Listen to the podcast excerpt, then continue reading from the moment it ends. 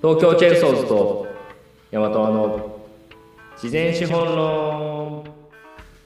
はい東京チェンソーズの高橋ですよ大和は奥田です。よろしくお願いします。ろしくお願いします前回は初出張を終えてはい四日市まで行そっうでて、多かった とんてき食べて帰りましたけど、そうですねうまかったっすね。 いやもう駆け込みでしたねで もどこもやってないっていうね、どこもやってなくてねいやでも美味しかった久しぶりに食べましたそうですね。あの左官職人のおさんのお話を聞いて、まあ、はい非常に勉強になったし、うんまあ、ああいう技術が日本に残ってるっていうのはやっぱり希望的だしああいうところをもっとみんなが知知ってくれたらいいなっていうのは思いましたね土の話うん土とそうか植物の話はいあのねかやぶきの話もちょっと出てましたけどうんなんかまだまだそういう眠った技術とかでも下手するとなくなっちゃってる技術みたいなのももうきっといっぱいあるのかもしれないですよね本当は。めちゃめちゃありますね多分ねその多分えっ、と前回も話したかもしれないけど結局周辺からなくなってっちゃうっていうのは結構うん、言っ厳てましたよねしいですよねそうですね産業が1個なくなりかけるとそうその周りのもの小さいところがどんどん潰れていっちゃってみたいなね。でそうすると再生不可能になっちゃってるじゃんっていうのが、やっぱり結構難しい 根深い問題だないや本当に根深い。と思うんではい、まあでもそうそうそうそういうのをねこう残していこうぜっていうのは簡単なんだけどじゃあ実際実際ちゃんと壁それなみたいな でもあれだあれですよあの大和はあのはい、オフィスの2階うんうんずっとあのえ新しいあ方新しくない方 新しくない方新しくない前からある方の2階ずっと下地のままだったんで すよ倉庫っぽく使ってたからえなんですけどいい加減塗ろうっつって左官職人さんに塗ってもらいましたけどめちゃめちゃ手際よく早くー、はいあのすぐ終わりましたねあそうそう そうそう素晴らしいなって思いな がらそうねきっと面積小さいと一瞬で終わっちゃうんでしょうねねあの技術のある左官職人さんだと早い早 早いいいやでもすっげえ良くなった本当にあ、本当ですか。見た目も変わったんですか。見た目めちゃくちゃ良くなっていや、いいなうん、おすすめです、本当、皆さんね、盛ん、盛んしましょぁねなんか、あんまりこうね、まじまじと見る機会ってんないかったかもしれないですけどね。まあなんか、この間の話を機に聞いてくれた方が、ちょっとつその家の土の壁の部分とかを、こう、注目して見てくれるようになると、それだけでも嬉しいですね。う。そうですね。あの、全部、完璧にっていうと、確かにその竹組んで、あれ、どれぐらいでしたっけ半年とか言ってましたっけうん、その土の部分だけで半年で、それをゆっくりに入れようとすると1年間って言って ますね。なんで、そこまで絶対っていうと、大変なのかもしれないですけど、うんうん、やれるとこうやってこうみたいなのは、すごい感じるので、はい。まあ、それやれる、そうですね、やりたいですね、そういうふうに。うん、本当ね、技術がなくならないようにね、まあ、産業をどうやって残すかっていう、すごく大きい問題は、きっと、マジで考えないと難しいいねや問題そうそうそういやそれこそ僕らやってる競技とかも、うんうん。えっと全国で20件ちょっとぐらいうんらしいんですけど、20何件そうそうそう、はい。でやっぱりウェブ調べても出てくるのって半分以下ああ、なるほど、そうですねで。結論すると、ウェブ、そうか、だからネットなんか使ってないようなところで作ってくださってるところがあるってことですよね。そうそう全く表には出出てなくてウェブ上のタウンページみたいなやつで何々競技店みたいな感じであったりするんですけど、あなるほど。薄板とか、まあ、そういうところはほとんど卸問屋さんに卸すから、もう売り先を探す必要もないあーまあ、生産数量もそんなに多くないから、一箇所でまとまっておろしちゃったら終われちゃうぐらいなんですね、多分っていね。うのが結構あってでなんでその卸の方放送資材屋さんとかと話しててうんコロナコロナで一人辞めちゃったんだよねみたいなのもうその2年前ぐらいに聞いてだからそのすごい薄い僕らが作ってるのれ、えっと0 1 8ミリ前後なんですけどはいはい。 0.08ミリが欲しいって言われて、それをやってるとこがやめちゃってさって言ってどどこ どこにあったのってヤマトアさんよりもは半分ぐらいさらに半分ぐらい薄さ。そうそうそううえーそばなんかもう本当にカンナーのクズみたいな感じなんじゃない なんかそうい意う感外じだと意外とねなんか柔らかくて美しいんですけどはい、すごいですね。0.08か。そうそうそうそういうのもあって結局競技も今僕らが始めた時はその先生になる人たちがいてくれてこれわかんないっつって聞きに行って、まあ、今はもちろん現役ですけどあの技術を伝承してもらったところがあってうん。やっぱりなくなったら再生するのめちゃくちゃ難しいですよねその分かる人いない状態っていうのはそうですよね。それは本当にそう。で、でもヤマトアさんの場合は、あの、その今職人さんで入ってくれている方が、はいあれをそのまあ元々で競技の職人さんじゃないじゃないですかあ。じゃないです全然うんその刃物をやられてた方でしたっけ？確か。えっと漆職人さんではいはい。で漆職人さんだけど珍しくその生地その木製木部のところとかも結構全部自分でやるこだわりの職人さんだったので刃物の研ぎから木木を見るっていうことまでかなりあなるほどこうし熟練とか修練されてる方だったので、はいそうそうその経木を削る時の刃物の角度はこうがいいんだろうなみたいなのをその なるほど自分の手と機械を照らし合わせながら、はいであの競技の先輩のとこ行って聞きに行ってあこっちなんだみたいなのを発見を繰り返しながらうんうん。それでもまだなんだろう2年まあもうちょっとで3年になるんですけど、はいあのぜなんかまだまだですみ たいな感じまだまだなんだよねって言ってるからあ、その自分自身でそ。うですそうですなるほど。あまだまだなんですかみたいな感じで難しいなと思うんですけどえ、それってちょっとごめんなさいね。あの、はいあの立ち止まって引いちゃって、あの。うん全然立ち上がるまでにそのまあもともとそのまあちゃんと技術を持った職人さんまあ他の分野ではあるけど技術を持った職人さんじゃないですかそうですねおそういう方がそのまあは半ばジョブチェンジみたいな感じでうんうんちょっと違うあの方向でまあスキルはね結構似似たところもあると思うんですそけうどですねこの方が立ち上げ入って立ち上げてどれぐらいの期間かかったんですか、競技を本当にちゃんと製品にできるくらいになるまで。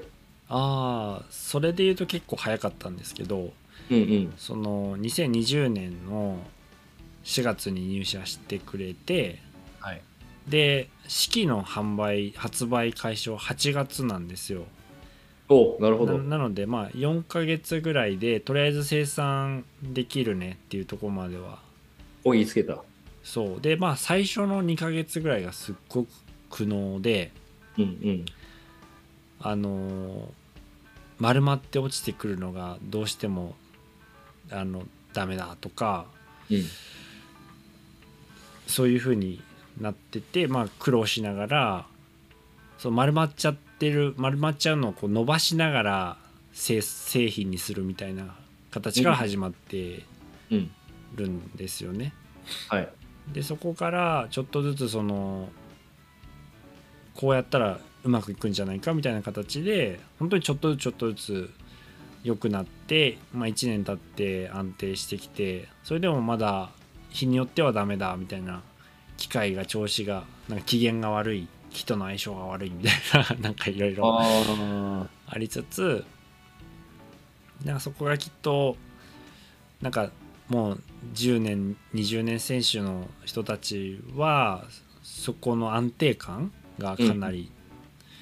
この木だったらこうなるなみたいなのが 木削る前に分かるみたいなので機械を調整しながら使うみたいなのがきっとできるんだと思うんですけどあ、なるほど。なのでそうですね僕その4ヶ月ぐらいで製品化できてるっていうのは結構すごいなと思いますその説明書も何もない状態の中でね、そうですね。でも多分当時を思い出せば、うんやっぱり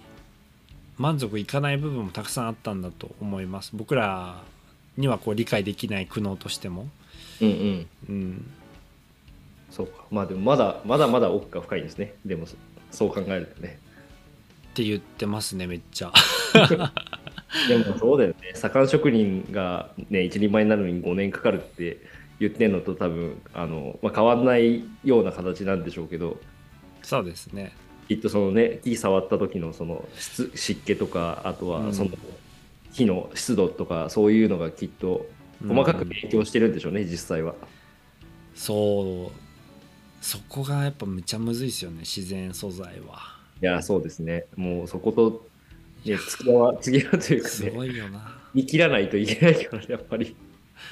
でそれがなんか呼吸みたいな感じで分かってくるんでしょうねその職人さんはね。そうプロの人たちはうん。あこれはこうしたら多分失敗するなみたいなのが、まあ、この間もねその話ありましたけどうん。ちょちょっと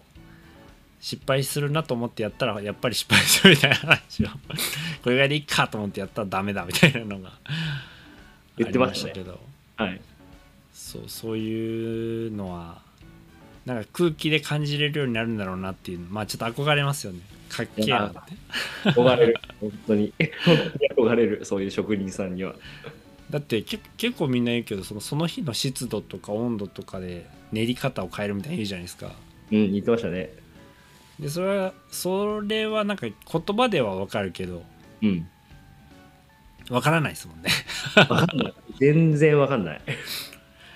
そうっすよほんといや、そうです。だからね、日々触ってないと、きっとそれは難しいでしょうね。ですね、まあ、なのでまあやっぱまあ話戻るけどうん。ななくしちゃったら復活させるのめちゃくちゃ大変だし難しいなっていうところでやっぱりそのなくなる前にどう価値をつけて見立てを変えていくかっていうのがまあ森だけじゃないですけど森との付き合いとかを考える上ではすげえ重要だしまあそうですよね。今まで見てた見方以外の森との付き合い方みたいなのを、まあ僕たちとしては多分考えていかないといけないですもんね。そうですねそうまあそれによって多分何て言うんだろうじゃあ競技の競技に限らずですけどじゃあその刃物を作れる人がいなくなってきちゃってるとかうん。まあいろいろあるんでまあそそうこら辺がねそうですね。うん難しい難しいまあだから今ある技術っていうまあでもきっとその次の世代僕らの世代とかはそこをすごい意識してうん。その伝統を守るっていうことだけじゃなくて伝統を進化させて守るみたいな風に多分思考が変わってきてるとは思うので、そうですね。うん、そうやっていくしかないややっぱりやっぱりアップデートしていかないと残らないっていうのはあると思うから、うん。うん、頑張りましょう頑張りまし ょう。まあでもそうそうそういうそういうじゃないや、まあ、そんな話もありましたねっていうので今回はちょっと高橋さんと話をじっくりしようかみたいな話してたんですけど、はいその手前で結構話しちゃったっ ていうそうですね、話しちゃいましたね。ですね、まあ、今日はですねあれですよあの高橋さんが、はい。えっとまあ、大手メーカーからはい、チェーンソーズに転職してちょうど2年ぐらいちょうど、そうですね、まあ、ほぼ丸2年経ちました。経って なんかどう2年経ってどうみたいな話をしたいねって話をしてたんですけど、はい実際そのまあ入る前にこう見て見えていた森の話とか、まあ、環境の話とかし森林産業の話っていうのと、まあ、2年間ねその現場でゴリゴリやって回してみたいなのをする中ではい。結構見え方とか考え方変わったんじゃないかなって思っていて、 はいその辺を聞きたいなと思ってるんですけどいや、変でも、めちゃくちゃ変わりましたよね、やっぱりね。わりましたか変わりましたね。そのなんだろう、入り方にきっと人にもよるのかなとは思ってはいるんですけど、はいなんか僕の場合は、あの半ばあ憧れて入ってきてるその業界とかその環境に対して取り組んでいるその、まあ、一次産業とかそういう企業みたいなところに憧れで入ってきているところがあったんで、うんうんあんまりこう入る前にその書籍とかはすごくたくさん読みましたよ。あの今の林業のその日本の林業とか森林の業界の課題っていうのはこういうことがあってうん何がすごく大変なんだみたいなことを書いている書籍とかあの、はい読んだ上でいやなんか自分でも貢献できることがあるんじゃないかって思って入ってはきますけど、はいなんかあの実際にじゃあそういう企業にあの僕が行って話を聞いたことがあったかっていうと、まあ、なかったうんうんのでやっぱりその非常の課題でしか僕はい環境問題っていうかその森林の問題を捉えられてなかったなっていうのがうん年間での一番きっと大きな違いになってるっていう気がし ます。確かにね本当ね全全然然違うんだよな違うやっぱりなんかあのまあ大きい話で書かれるじゃないですかよくそうそうそう書籍とかだとうんその海外の林業はすごく効率化されていてでまあそれを真似できるように日本も頑張んなきゃいけないみたいなことがあの書かれて、まあ、その今のスマート林業みたいな多分話とかに相当近いとは思うんですけど面積まとめて効率よく切り出してでお金にあのコスト下げながらお金にしていけばいいんだとかなんかそういうのが割と議論としては多かったりはあのしてたかなと思って、まあ、結構そういうのをたくさん読んじゃってたなっていうのが、まあ、実際僕もあって。ああそうなんだはいそうそうだからそのなんか林業の問題ってなんていうんですかねなんかやっぱ入ってみたらそういうレベルの話じゃないなめっちゃ根深いじゃんみたいなエリアによっても森違うじゃんみたいなどこ行くとこそうっ形すね違うしみたいなのが、うんうんやっぱりいろんなところに行ってお邪魔して話聞いたり見たりするとあの、まあ、だんだん自分の中でもあの分かってきてっていうところはなんか入ってそれは半年ぐらいでいくつか、ね、回ってみた時にすですでに感じたことはやっぱりあったんでいやありますねある本当しかもやっぱ現,、まあ、現場っていうかそうですねそのや実際やってる人たちの声とかやってる人たちと出会うことで全然違うし海外も僕もそれこそフあのフィンランドに行ってフィンランド見て、うわめちゃくちゃ違うなんか思ってたんと違うっていうのが 結構あるんですけど そうですよ確かにね。そうなんかそなんて言うんですかえじゃあドイツオーストリア、まあ、先進地って言われてる地域どうなんだっけとかうん、いかに僕たちはその編集されたものを見てるかっていうことだし、うんまあ、能面的な人の顔がなくなった情報うんうんなので、まあ、概論としてこうだよね今の林業こうだよねみたいなのあるんですけどうん個別具体で見てた時に全然違うじゃんみたいな みんなもがいてるじゃんみたいなとかなんかいろいろあっそうそうてねいや、本当そうですね。なんか実際、多分その共通した問題とかは、まああ、もちろんあるとは思うんですよね。そのはい日本と海外見比べると、やっぱりそういう海外は作業道のその路網の整備がめちゃめちゃちゃんと進んでて、まあ、いろんなとこ行っても、なんだろう、その作業がちゃんとできるようになってるとか、なんか日本でもそういうふうにした方がまあいいよねっていうふうに思うことはあのありつつも、うんでまあ、チェーンソーズで、ね、その東京の山をぐるぐるあのみ見ててもこの休憩車地で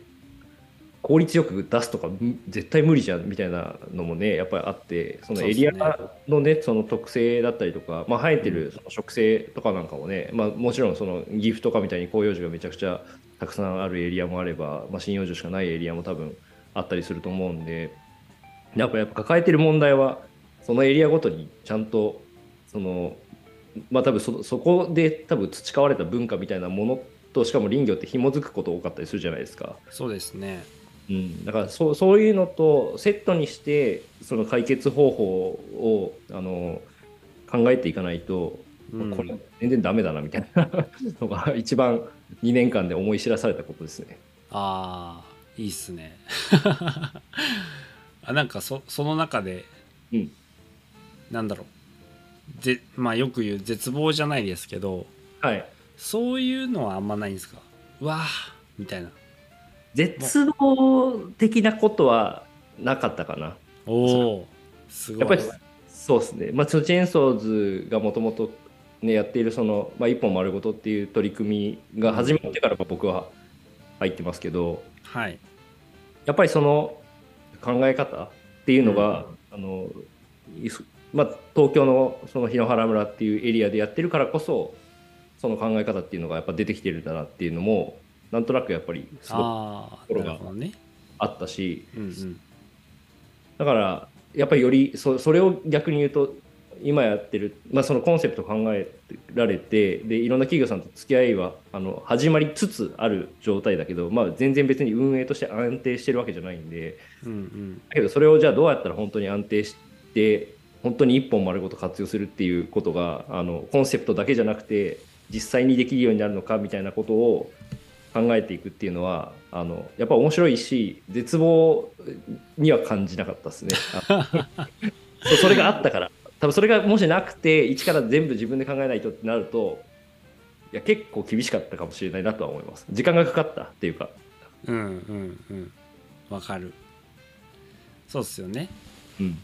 まあでもやっぱり仲間の仲間とかその同じ、まあ、会社の人とかの存在ってすごく大きいとは思うのでそうですね。あ、そうだからそういう意味では、チェーンソーズの社員自体が絶望を感じてる雰囲気全くないん で、それはなかったの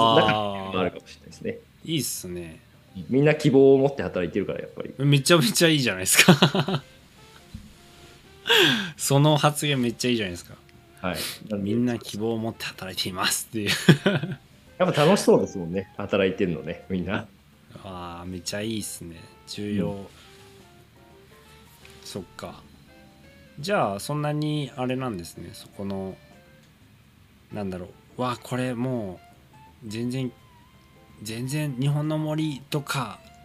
どうしようもないじゃんみたいな感じにではなくてうん。まあ、一歩一歩ややっていけばいいんじゃないって感じだったんです感じではあるんですねそのうん入る前とのギャップはありつつもそうですね。その考え方のベースはかなり変わったとは思いますけど、うん解決できないわけでは多分ないんだろうなっていうところはあるんで。すごいっすねそれはどっから来るんですかそのきっとできそうだみたいな前向きさってどっから来るんですかね。でもまあ別に大大掛かりな仕事で考えてるわけじゃないからっていうところはあるでしょうけどね。まあみその身の回りのことで考えたらっていう意味合いでですけど。うんそうですねそこは結構重重要な気しますよねうん。まあまず自分たちでできることをやっていくっていう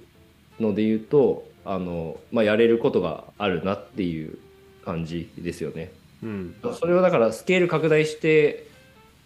檜原村全体とかと、まあ、その東京の森全体とか日本の森全体とかってどんどんどんどんスケール上げていくとあのやること変わってきちゃうからうん 多分また課題が変わりすぎちゃってあの一から考えないとみたいな風にはおそらくなって一旦絶望すると思うんですけどね絶望も重要ですもんね正直いや もうそうそうそうそう一回じ現実見ないとあの 立ち上がってこれない。そうですねそうなんか僕前にえっと、いんえー対談記事みたいなやつではいてあの話がちょっと変わるんですけどうんうん今年から始まる稲谷シーズっていうインキュベーション農林業のインキュベーション施設はいはいの記事であの柿次郎さんと話しててうんうんでどんな人に来てほしいんですかって言われてなんか現状絶望しつつも前向きな人に来てほしいみたいな話を したんですけど、マジですかうん、でその話を編集者の飯田さんっていうまあその風風じゃないやスーハーですねスーハーって長野県のはい移住定住のウェブサイトがあるんですけうんど、うんそそう、はいそこのあの編集で入ってるバリューブックスの飯田さんっていう編集者がいてその人となんか飯食いながらその話してたらその過程か結果かの違いっすねって言われてめちゃめちゃしっくりきたんですけどうんうんその絶望が結果である場合結果である人はうんに来てほしいのではなくて絶望を経てその先に向かおうとしてる人がやっぱりなんか面白いなって僕は思うところがあるので、なるほど。うん、確かにそうだな絶望が結果になってたらその人はもうしんどいもんなっていう立ち止まっちゃうよねみたいな感じで、ああなるほどね、まあ、確かにそうかもしれないですねうん、まあでもいつだってその結果から家庭にもう一回変われるとは思うんですけどそれは何何かきっかけがあってあ諦める必要はないんだなとかなんかどどの辺を見るかで変わるなみたいなのも結構重要だとは思う思いますけど、まあ、高橋さんの話聞いててそのまず自分たちが、まあ、楽しいとか面白がれるかでその日野原の森どうするかぐらいのスケールで考えるっていうのがうんすごい重要だと思うし、うんそれの方が早道だとも思っていますお思います僕も楽しそうに働いてた方が絶対結果課題は解決されると思うんで そすよねうそうそう。でしかもやっぱりそういうふうに働いてる方が、まあ、いろんな人が関わりたいって思ってくれるじゃそないうですか、そうそうそうそれですよ仲間ができるじゃないですかやっぱりそれですそれです圧倒的にそれで変わってきますよね、中井さんがゲスト来てくれた時もあの、ううんる覚えのねエピソードトークをしてもしましたけどはいあのトム・ソーヤのペンキ塗りの話はめちゃくちゃいい話 知ってましたねそういえばね超重要な示唆だなって僕は思ってたいやほんとそうそれはね何でも何でもじゃないけど楽しそうにやってれば自分自身も楽しくなってくるのもあるけど周りの人が楽しそうと思ったらね一人で塗らなきゃいけなかったペンキがみんなで塗ると楽しいみたいなこともきっとあるしうんなんかそこのペンキ塗ることの価値が市場の価値が上がるみたいなのもあるんで 確かにねそうですねはいなんかそうだよななんかその価値も結局人から見た価値と自分が持つ価値が違ってその自分が持ってる価値を人に伝えられたらみんながそれに価値を感じてもらえるっていう可能性があるからやっぱりそれが楽しさにつながってるときっと伸び伸びていくっていうかねあの先につながっていくんでしょうね。そうだと思います本当になんでまあ楽しくねやらないとねとは思うけどもう本当本当。まあ、やっぱそうだな。まあなんか僕、まあ社員がみんな楽しそうっていうのはね、さっき話しましたけど、あの、まあ代表の青木がやっぱり、その森林なんて誰もやってないんだからブルーオーシャンじゃんってうん最初に言ってたんで、うんあの入社した当当時、多分はい初日ぐらい、その山の案内されながら、あの、うんそういう話を青木がしてたのをすごく覚えてて、はいだからやっぱりそういう考え方でめっちゃいいな って。あの誰もやってないからブルーオーシャンじゃんってそういうふうにあのもう前向きに言い換えちゃうねそうそうそうそそうのいや林業なんてもう社用産業ですよって言われたら入社して1日目に言われたらすっげえ嫌っすね そうそうそうそれは本当に嫌だと思うねそういう社長だったらねねそうでもだからそういうの全くね青木がうんまあ言わないから、うんうん多分それもあって社員もみんなそういうふうに思ってないんだと思いますけどやっぱそれそういう前向きさみたいなのっていうのはすごくあのね下の人間からしてもあの一緒に働いてる人間がみんなそういうふうな気分になれるっていうことはめちゃくちゃ重要だなって思いますね。そうっすよねしかも、まあ、チェーンソーズさんもやっぱりあのメディアに取り上げてもらったりするからうん、そうするとなんか間違ってないんだなってこう他者を通して結あ構そう感じれたりするのははいいいですよね多分そうですね。それはすげえわかるなうん、まあそうですね、まあ、奥田さんとかもあの、ね、中村さんとかも相当ポジティブ、まあ、見える ポジティブマン ポジティブマンですね 運がいいってよく言ってるから 俺は運がいいからなって言って るポジティいやいいお互いいい社長を持ってます よ。ブそうっすねはい、楽しいですね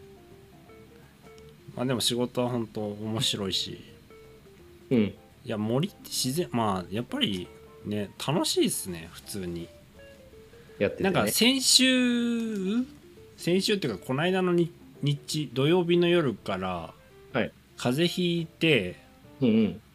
うん、もうこれ何年ぶりだろう56年ぶりに風邪ひいたんですよはいはい。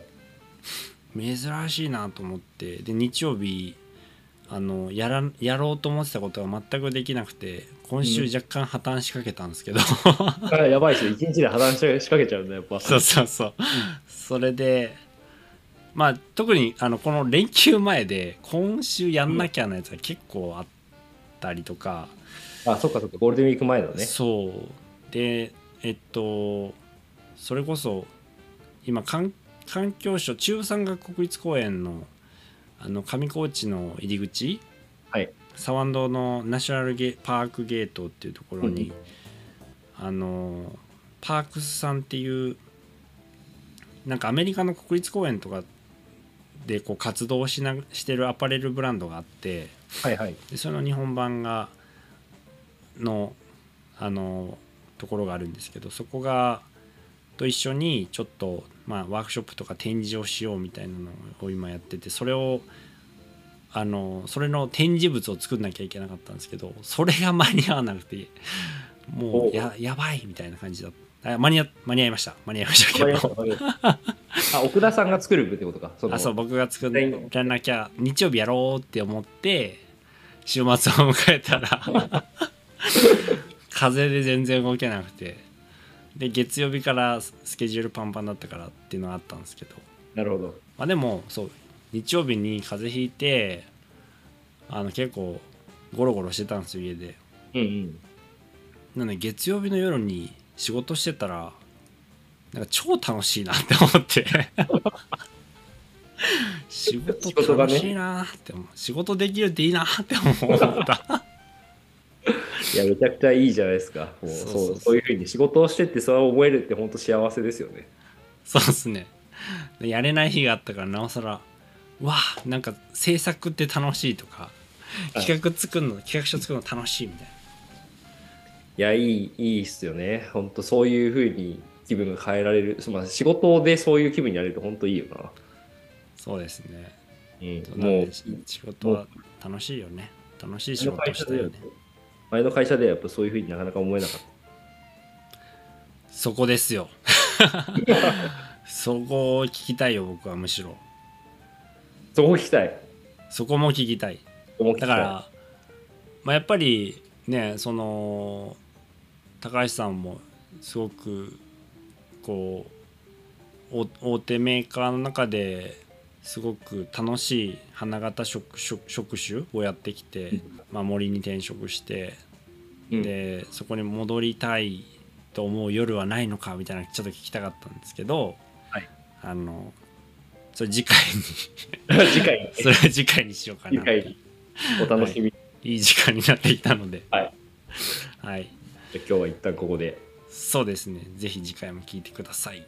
はい、ありあがとうございますりがとうございます。